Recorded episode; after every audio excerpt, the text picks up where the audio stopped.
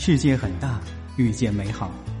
你可以选择背上行囊，或是用心倾听。你好，我是阿乌，这里是地理冷知识。欧洲人避暑的首选地居然是非洲。在非洲，除了撒哈拉地区的热带沙漠气候、刚果盆地的热带雨林气候比较炎热之外，在非洲其他地区的气温呢，比如说热带草原气候、高原山地气候、地中海气候，其实啊并不热，所以夏季时候去非洲某些地方避暑是绝对可以的。非洲是个高原大陆，海拔每上升一百米，气温呢就要下降零点六摄氏度。在非洲撒哈拉以南的国家地区，除了沿海地区海拔较低，大部分的内陆。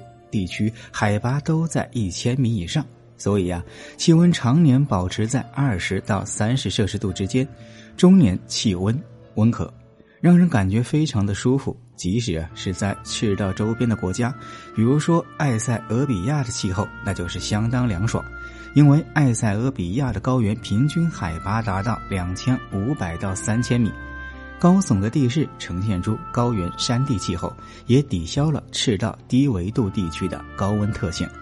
还有像地处于东非高原的津巴布韦、赞比亚等国家，夏天的气候都是比较舒适。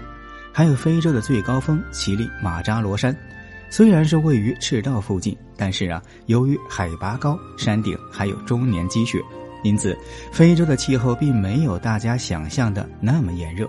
而是炎热与凉爽、干燥与湿润并存的。